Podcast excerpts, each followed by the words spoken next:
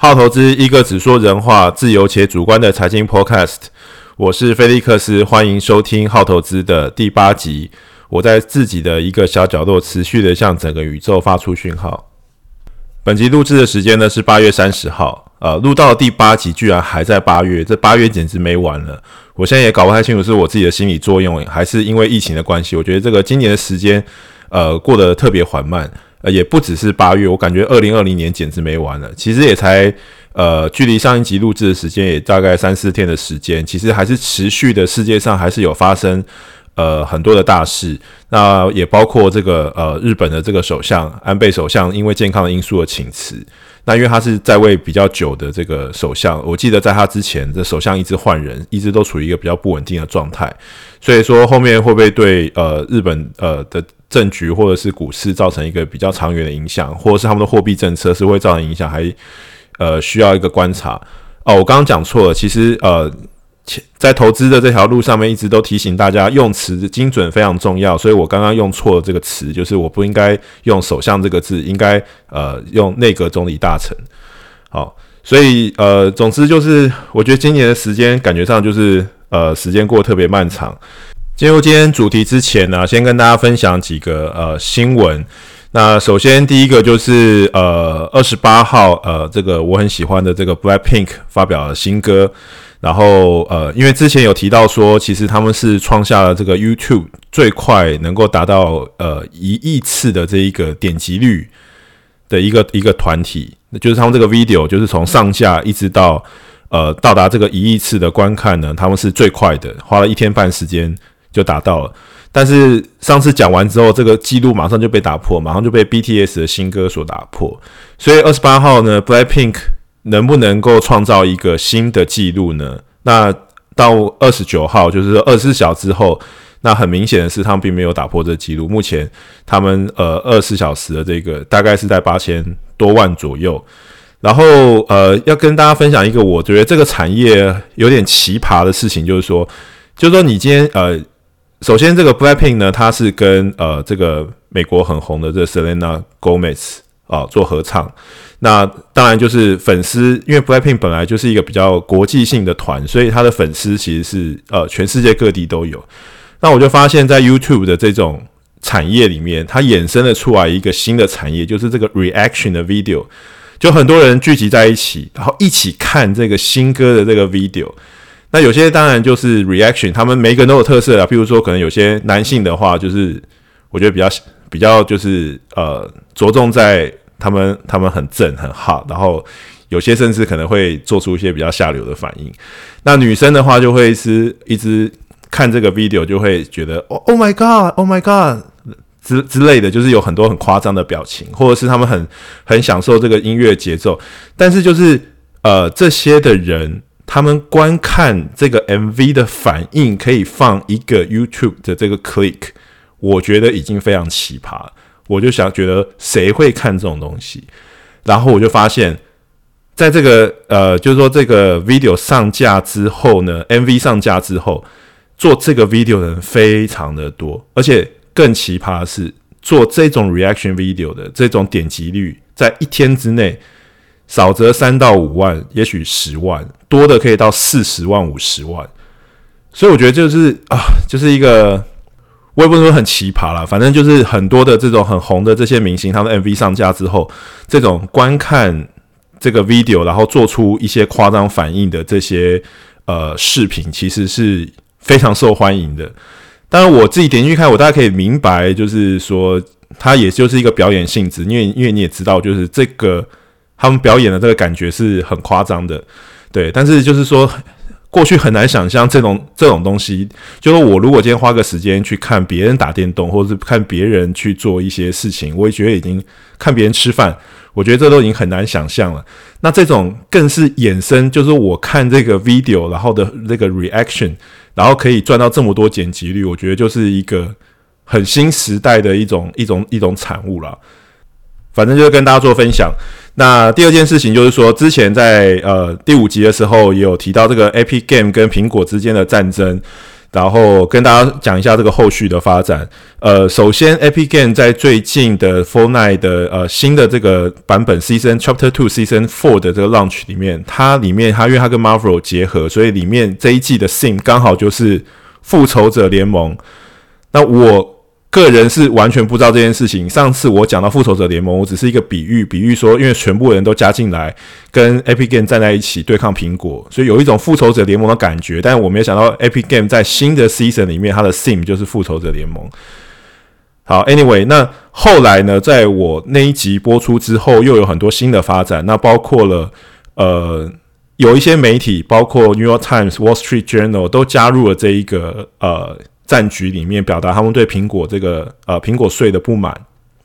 然后后面又有几个消息，我觉得是会比较大影响后面这个后续发展的。首先，呃，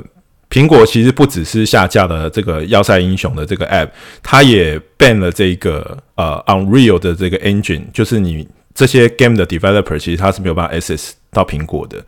那可是现在加州法院目前是判定。呃，就是说，这个 game developer 还是可以呃，透过苹果去用使用这个呃 Unreal 的这个 engine，只是呃 f o r n i t e 什么时候可以恢复上架，还是必须要有一个官司的诉讼，或者是苹果跟 AP Game 两方达成和解。那在 AP Game 它的这个游戏设计引擎，就是 Unreal 这个 engine 的主要对手。好，其中有一个叫做 Unity，Unity 也有呃很多知名的游戏是用这个引擎设计的，包括呃大家所熟知的这个 LOL，或者是呃更多人玩的这个呃 Pokemon，呃都是就宝可梦都是用这个引擎设计的。那它在美国要挂牌了 Unity，所以它也是一个非常受瞩目的 IPO 案。当然，很多的人就是说，因为因为这个关系，他趁着这个时候，但是其实 IPO 是一个很繁琐的过程。当然，他不，我不太不太相信说他可以预知到这件事情，选这个 timing，对，就是他应该本来就是要做这件事情，那只是因为刚好就碰上了这件事情，那所以大家去做一个做一个联想，然后后来呢，呃，还有一些衍生的事情，就是因为本来这个呃 Apple 它 ban 了这个 Unreal，就是 Epic Game 的这个游戏设计引擎，那 Microsoft 就表达他们要支支援这个 Epic Game 的这个 Unreal 的引擎。呃，当然也，他们的理由是说，包括他们有很多的这个未来的这个 game 也都是用这个引擎设计的，所以会影响到他们的权益。但是我觉得这个事情也没有那么单纯啊，因为可以去想象的，就是说，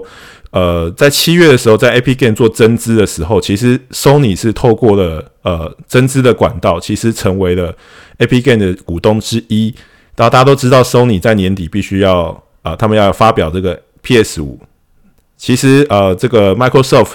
本来也就是在游戏机里面跟这个 Sony 这边是呃要短兵相接的，所以我觉得 Microsoft 去支援 Epic Game 其实也是着眼于，因为 Epic Game 目前的这个玩家的这个 base 非常的庞大，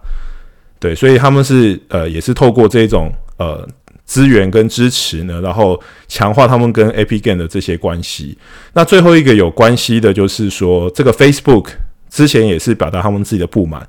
然后，所以他们最近又透过他们一个软体的更新，是要告诉大家说，透过这一个呃平台去购买一些呃虚拟的这个票券的时候，会被抽这个苹果会被苹果抽成。那苹果就不让这个 Facebook 更新它的这个 App，所以这个其实是呃第五集提到这件事情，其实它是一个呃一连串很多事情，它后续会有很多发展，所以。呃，大家可以持续关注这个事情啊，这很很多事情，它的开头呢，就是只是一个公司单一的事件，可是它会演变成影响到整个产业大局的这个官司也好，或者是它会影响到这个赛局里面所有人的移动。那之前我有说过，就是说我不是法律专业的人，所以我很难对于这件事情做出一个呃很强而有力的预测或判断。但是这几天我想一想之后。我最后觉得呢，就是我自己个人意见，我倾向其实最近官司其实虽然闹得很大，但最后其实可能还是不了了之。最后 a p Game 它还是必须会跟苹果和解。那这个原因是，其实你要去打反垄断这件事情，它的难度本来就很高，而且你面对的是 Google 跟 Apple 两个对手，尤其是 Apple 在整个这个呃。手机产业里面，呃，如果你只单看手机市占率，它并不是非常的大。当然，就是说它在 App Store 的这个营收，其实把比 Google 的 Play Store 来的大很多。第二个就是说，因为它这个反垄断必须要把 Google 牵扯进来。可是其实 Epic Game 在之前，它其实是尝试的，因为 Google 有提供第三方的这个应用市场，也就是说，在之前，其实 Epic Game 还是可以用让玩家从他们自己的这个呃。Epic Game Store 就是应用商店去下载这个游戏，然后放在 Android 的系统上玩。其实 Google 之前是允许这件事情的，只是说 Google 可能会说，呃，会一直跳出一些讯息，在你在更新的时候，它会干扰你说，哦，这可能是一个呃不安全的软件，或者是啊、哦、不安全的软体之类的，呃，但是其实它并没有去阻止这件事，它可能只是干扰呃玩家，就是说不是透过 Play Store 去下载这个 App，可是。你还是可以透过这第三方的这个应用商店，或者是透过你自己应用商店去做。但是经过十八个月之后呢？AP Game 最后还是屈服，就是说他认为这个效益不高，所以他最后在今年四月，他还是在这个 Play Store 上架了。所以这个代表什么意思呢？代表就是说，其实你还是有方法去绕过这个反垄断的，只是。在这个市场里面，你就是竞争不过别人嘛。你竞争不过别人，说你最后还是必须要在别人的这个商店去做上架。所以，针对苹果的这件事情，可能是有待商榷。可是，单纯就 Google 来讲，我觉得要做这个反垄断的这个诉讼，其实我觉得是非常难的。当然，这是我个人意见。如果大家有看过这个美国的这个美剧，我非常喜欢看这个美国的这个法庭剧，就知道其实到最后那个关键，律师本身是非常非常重要的一环。而且事实上，最后这个判决是不是就是说一定是符合每一个人心中的那一个，就是说合理的那个，其实很难说，因为最后看他们呃的证据跟他们攻防的这个，因为像在这种呃法律剧里面，就会发现有很多时候，其实你就算有一个决定性的证据，但这个决定性证据可能因为某个因素被法院排除的时候，那他就不能使用，不能使用，你又无法证明什么东西，所以。最后还是回归到这个法律的层面，我很难说那个，但是我自己就个人意见，我是觉得，其实 Epic 要赢这场官司，我觉得是不太的容易。可是我认为他在这个行动上有两个意涵：第一个，他也许可以争取到呃更多的盟友；第二个，他在跟苹果谈判的时候，他有更多的筹码。对，我觉得这个是最后他可能可以得到的东西，但是在就官司本身，我认为其实要做这件事情是有一个很大难度，但我不敢很武断说他一定不会成功，但是我只想想要做这个后续的一个 follow up，但是这个讲的有点长啊。第三个要跟大家分享的就是，呃，这个关于之前有提到这个股票分割的事情，那我之前也提过，你今天是一个呃好的公司，你去做股票分割，你可能可以让小的散户更。Affordable 就是更有能力可以去购买你的股票，那这样子的话比较有一个意义。但是如果现在是不好的，呃，营运基本面不好的公司，你不管怎么分割，分割一百次也都没有用，就是没有人要买，就是没有要买。但是就会计原则跟数学来讲，股票分割跟基本面一点关系都没有，就纯粹只是一个数学。那之所以现在大家在买什么呢？你看到这个 Tesla 这这个星期五已经到了两千两百块钱美元了，就一股，真的是 What a beast！好，这个非常非常惊人的两千两百块。那苹果也是收盘价也是到了这个五百以上。这个意涵是什么？大家现在其实呃买这个股票分割的这个事情只有一个，就是说本来呢这个苹果在宣布股票分割的时候，股价是四百块美元，那它是一股分成四股，也就是说在分割之后呢这。每一股会变成四股，然后每一个每一股票的因为价值不变，所以每一股就变成一百美元。所以这样子的话，小的散户就可以买得起苹果的股票，因为他本来买不起四百块的股票，他现在可以买得起一百块的股票。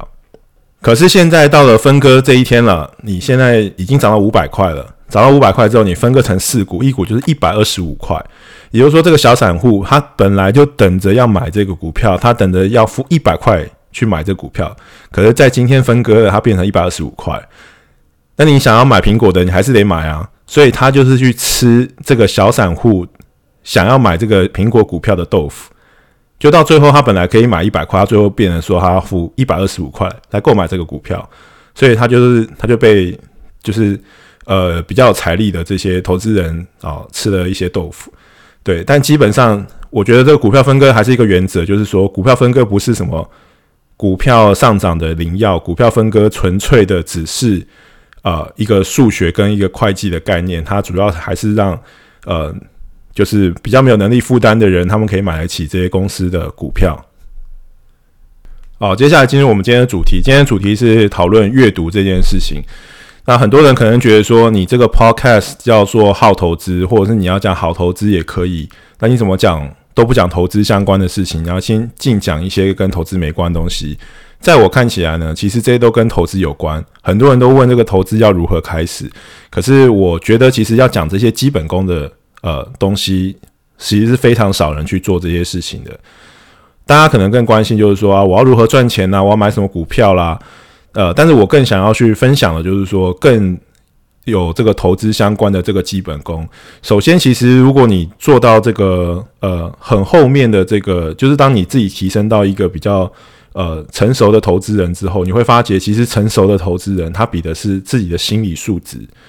比的是他们的格局，比的是他们的眼界。那这些东西其实跟阅读有非常大的关系。第二个就是说，非常多的这个投资人，他们都会讲他们自己是重度阅读者，但是其实很少的人会讨论如何阅读。大部分人都会讲说啊，我这投资书单是什么，你就回去看。但是你看了之后，这我们后面也是要讨论阅读的价值是什么。所以就今天来看，我想要跟大家分享的就是跟这个阅读有相关的一些事情。那我今天这个阅读的部分，我会分成五个。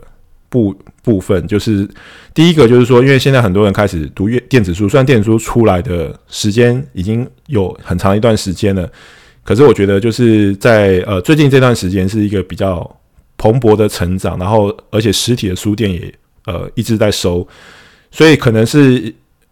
黄金交叉点，当然不会是今年了，就可能已经早就已经发生了，对。但是我们就现在讨论一下，首先是那个电子书的比较。第二个是电子书跟纸本书的优缺点的一些比较。第三个就是说，我们看书我们要看什么的书。第四个呢，就是我们今天的重点，就是如何做一个效率的阅读。然后最后就是阅读的价值。那第一个部分呢，就是有关于电子书阅读器的选择。如果你今天要买这个电子书的话，你首先必须。要有的就是这个电子书的阅读器。那目前呢，比较大的就是呃，Kobo 乐天 Kobo 的阅读器跟 Amazon 的这个 Kindle。那这两台我都有。那台湾的这个读者可能也有很多人是用这个默读的这个阅读器，但是因为我没有，所以我没办法针对它去做 comment。网络上有很多的这些文章去比较这些电子书的优缺点。那因为我不是技术流的，所以我就不特别去 comment。譬如说。哪一个机器在阅读 PDF 的时候可能有切边的问题？就我们就不去讨论这问题。我可能讨论更 general，大家可能更关心的问题。呃，首先是我比较常使用的是乐天 Kobo 的这个阅读器。那它比较呃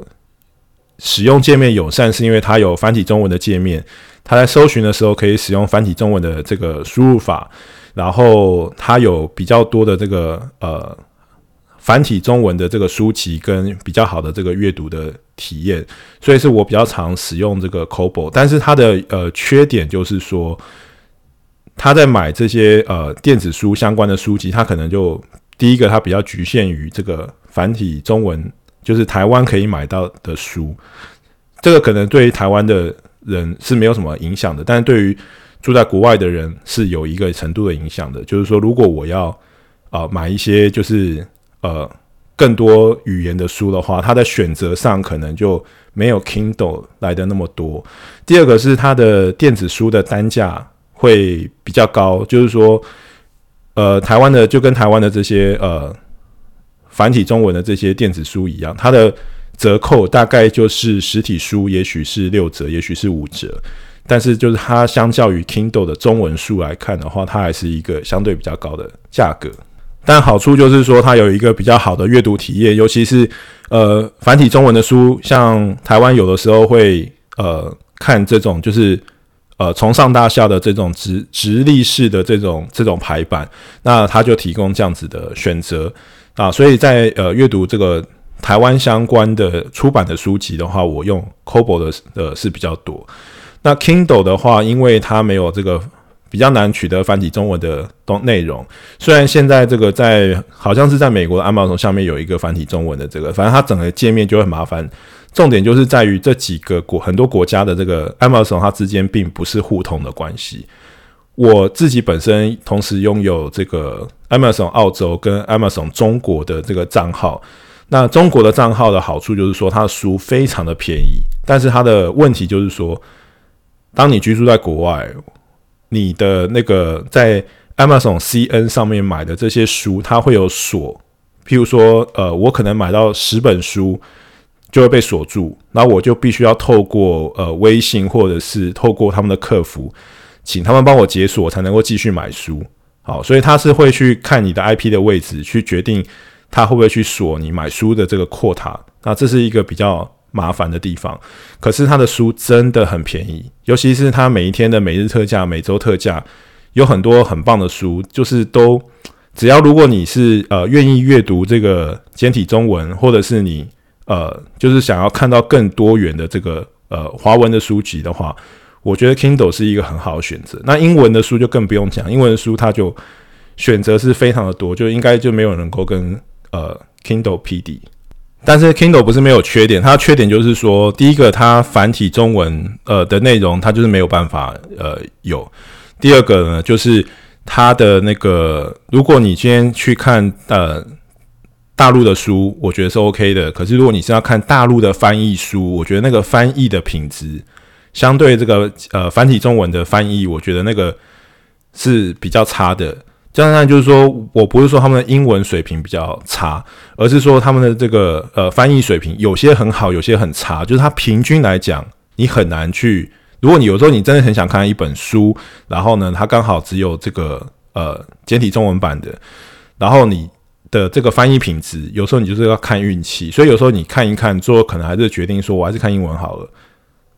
所以究竟哪一个阅读器比较好呢？我认为就是还是要看，取决于你的本来阅读的来源都是从哪一个方向来的。比如说，如果你就习惯读繁体中文，你可能就买 Kobo；如果你是觉得你不介意想要读简体中文，或者你想要比较便宜的书，或者是你想要看更多的英文书的话，我觉得 Kindle 可能是一个比较好的选择。所以完全取决于你想要阅读什么样，或者是哪一个方面的书。然后，呃，我自己有使用过博客来的电子书，我觉得真的用起来很、很、很不好，因为，呃，那个阅读体验是很差的，那个感觉就是很像你在阅读这个 PDF，不管你是要缩边排版，或是放大放小，或是你要翻页的时候，它都，呃，我觉得很别扭。对，我觉得这个博客来现在目前是这个，呃，台湾最大的这个，呃。电子商务的这个书籍贩售相关的，我觉得他们其实应该花更多的时间去呃处理这个电子书的问题，尤其是他这样子可以呃，也许可以更好的呃服务在呃海外的这些呃就是华人朋友们。那再来就是说呃，我如果在 iPad 上就可以看，或者是我在这个平板上就可以看，我是不是要去买电子书？我的建议还是电子书还是比呃 iPad 好，因为。你用 iPad 看的时候，毕竟它有是有一个有蓝光的，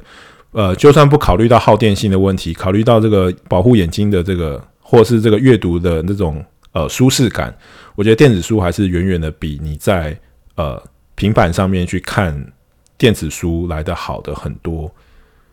那第二个部分就是说我。是不是一定要使用电子书呢？电子书跟纸本书的优劣分别，我觉得电子书的好处大家都知道，方便携带什么什么等等。纸本书有很多纸本书的拥护者，有些人就是喜欢这个纸本书的感觉，纸本书的味道。那我觉得这些都不是我想要讨论的重点。我觉得今天我们专注的还是在于如何做有效率的阅读。我觉得电子书有一个最大的问题就是。你在读电子书的时候，其实你的专注力是很分散的。我一开始觉得是因为我年纪的问题，所以造成了我读电子书的吸收速度很慢。可是当我同时比较纸本书的时候，我就发觉在纸本书上我没有这个问题。所以我不确定是只有我个人有这个问题，还是大家都有这个问题。但总之，我觉得在电子书上面你要去做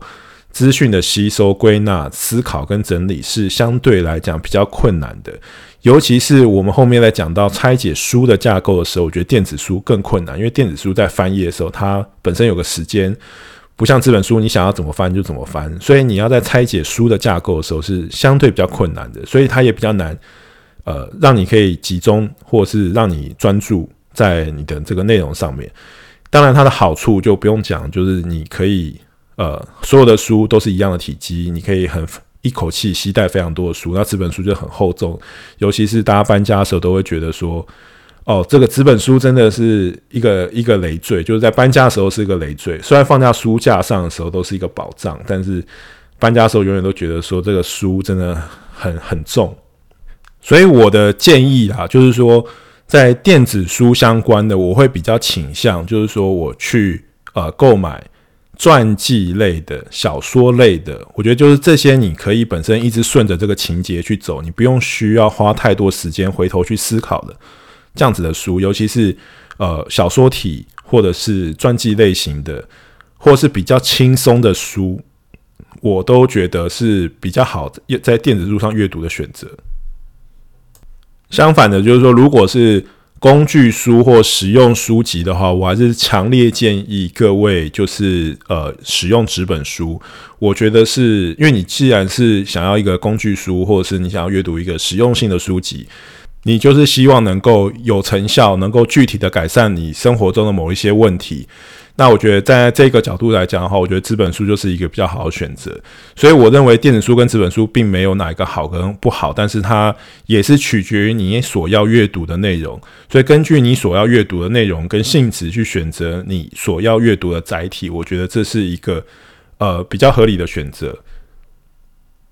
那再来呢，第三个部分就是说。呃，很多人都说啊，我要看书，你有书介绍或你的书单要看什么书？呃，我们今天就是只讲实用性质的书或财经相关的书，也就是所谓的工具书的部分。那当然有一些人的传记，他可能可以给我们一些启示，我们也都放在这个部分。总之就是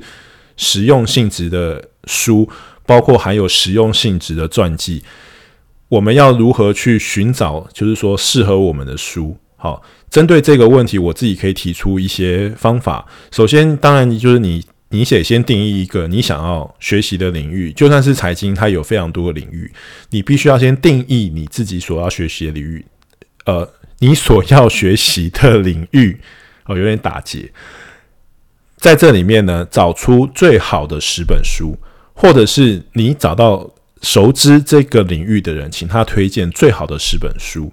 那就算你无法理解这十本书，就你读完之后，也许你无法完全理解这些内容，但是它可以远远的提升你呃提问的深度。就是当你想要问问题的时候，你可以问一个比较有深度的问题。因为后面我们也许就是说在呃以后的这个呃 podcast 里面，如果有时间的话，我也想分享一下，就是如何去做一个好的提问，就如何问问题。但总之就是说，如果你看完这十本书，我认为就算你无法理解内容，你可以远远提升你提问的深度。当你的深度，就你可以提出一个比较有深度的问题的时候，通常你也会得到一个相对应比较呃精准或者是比较有深度的答案去解决你呃所呃所想要追求的。第二个就是说，当然就是说你不可能去跟呃很多专业的人比，因为他可能他人有些人他一生都在做这件事情。但对你来说，这是一个新的领域，对不对？可是每一个领域其实都有一个最小的知识点，就像这个医学上面也有这种什么 minimum dosage，就是说这个最小的有效的这个剂量。当然，就是说你跟专业人士来讲，就是很多人说啊，这个专业人士你要做到专业，你要经过一万小时的训练，你可以培养一个专业技能。可是我们人生其实没有多少个一万小时。可是，我们只要寻找这个最小的这个知识的满足点，也许我们就可以做到七十分，也许六十分，也许七十分。就是说，你从这个呃，你做到七十分，你可能也许只需要一千个小时，但是你可能从七十分跳到九十分，你可能需要剩下九千个小时。但其实你在前面的这一百个小时、一千一千个小时，也许你就可以做到六七十分了。我们对于一个新的领域，其实我们就是先寻找这个最小的知识满足点，就可以做到。呃，先求做到六七十分。那第三个就是说，在选书上面来讲，就是如果我先已经定义这个范围，我要自己去寻找书。我自己呢，呃，其实就是当然就是先从我自己喜欢的作家开始，或者是我喜欢的投资者他的书，那我会去看这个投资者也喜欢哪些别的投资者，那我会去用这个作者或者是这个投资者他所喜欢的这些人去寻找。好，那一本书简单来讲就是说，呃，对我来说，其实我觉得能够画上三条线，我觉得就值得购买。尤其是当你可以去看了十本、一百本这个领域最好的书之后，其实后面的书有很多都是雷同的。一本书其实能够画到三条线，如果你在已经看过这一百本，或也不要说一百本，可能太多，你看过十本、二十本这个领域最好的书的时候，其实剩下的书，其实你要呃能够画上，就是说非常非常独到、完全不同于这最好的这二十本书的见解，其实本身来讲是有个难度的。所以我觉得自己。的我自己的要求就是，其实我能够画上三条线，就是它有非常独到的见解，而且是我觉得这个领域最好的十本、二十本书都没有提及的，我可能就会考虑购买。其实大家不要觉得什么书很贵，然后老师想要寻找折扣码或者什么的书籍，我觉得真的是一个最小而且效率最高的一个投资，而且知识本身是有复利的。当你吸收到更广泛的这个知识的时候，它其实可以这个触类旁通，所以。呃，我觉得对于知识的投资其实是，呃，就是这个金钱是非常小的。但是买书跟知识订阅呢，是不是同一件事情呢？我们以后可以再讨论。但总之来讲，我觉得就是说，跟这呃，对于这个呃知识相关的这些投资呢，我觉得呃，就买书这件事情来讲，我觉得这个投资是非常小的。那最后呃第四个部分，其实是呃今天整个的呃最重要的地方，就是说如何去做。效率的阅读，在这边想跟大家分享两本书啊。第一本书是如何阅读一本书，这个作者呢是 Montimer Adler，好，跟 Charles Van Doven，好，这个呃如何阅读一本书，我觉得这本书呃里面有非常详细的从呃各个不同的这个呃文体，然后如何阅读，如何去解读作者的意图，我觉得它里面讲的还蛮不错的。那另外一本书我也非常推荐，就是这个樊登读书法。那这是由樊登所呃所写的一本书。我自己呢，呃，归纳了这两本书的内容，加上我自己个人的阅读体验呢，我自己稍微归纳几个比较重要在阅读呃做效率阅读的一个步骤。首先，第一个就是说，每一本书其实呃都是作者提出来的一个问题。所以，呃，在进入这一本书之前，或者是结束这本书之后，我觉得首先，呃，大家要思考就是说，这个作者究竟提出了什么问题？这本书的中心问题是什么？那这本书他想要呃提供的答案是什么？然后这个答案它的推论是什么？我觉得这是一个，就是说，呃，看书前跟看书之后所最需要思考的这个问题。那第二个呢，是呃建立一个呃阅读的心智图，也就是你要去分析这本书的股价。那当然就是在樊登阅读法里面，他他用的这个词叫做思维导图。我觉得他那个方法是一个呃非常有效率的方法。就是说你在阅读完这本书之后呢，你可能就是在一张纸上面，可能你就呃在中心的位置，可能也许画个圈或什么，就在中心位置，你先写下。好，首先作者提出的问题是什么？那这个问题的解答是什么？然后从这个核心，他去你去分析这个书的股价，然后再去呃用，也许用树状图的方式，或者是你用自己用什么样的图都可以，就是你去分析这个书的股价，就是他用什么样的步骤，或者这本书用什么样的架构去解决作者所提出的中心问题。那第三个呢，我觉得是呃，这个是。这个第三个方法就是完全是来自于这个《樊登读书法》这本书。我觉得这个这是一个他这本书的精髓，也是他这本书里面呃所要讲的这个概念。他整本书都是按照这个理念去讲的。也就是说，他认为真正有效率的读书法是用说书的方式，用讲书的方式来阅读。呃，大家可能就小时候或是念国中的时候，都会有所谓的这个。呃，小老师就每一科都会有这个小老师，就有当过小老师的人就知道，就是说可能大家会推举某一科可能呃成绩比较好的人出来当小老师，可是其实你在呃教同学的这个过程之中，或是你有当过家教的经验，你就会发现，呃，你在教学的过程之中，第一个，呃，你会某种程度上，你也会呃更了解这些事情，呃，就是所谓的教学相长，甚至就是说，呃，一般我们要准备考试，我们可能只准备到九十分就好。可是当你要教别人的时候，当你要用你自己的方式把这本书或是把这个理论的精髓说得清楚的时候，你就得准备一百二十 percent。所以这样子的这个压力呢，就会让你啊更呃快的去吸收这本书的内容，然后转化为你的自己的东西，用你自己的话讲出来。当然，就是樊登读书法这本书，我就建议大家去读这书的内容。这书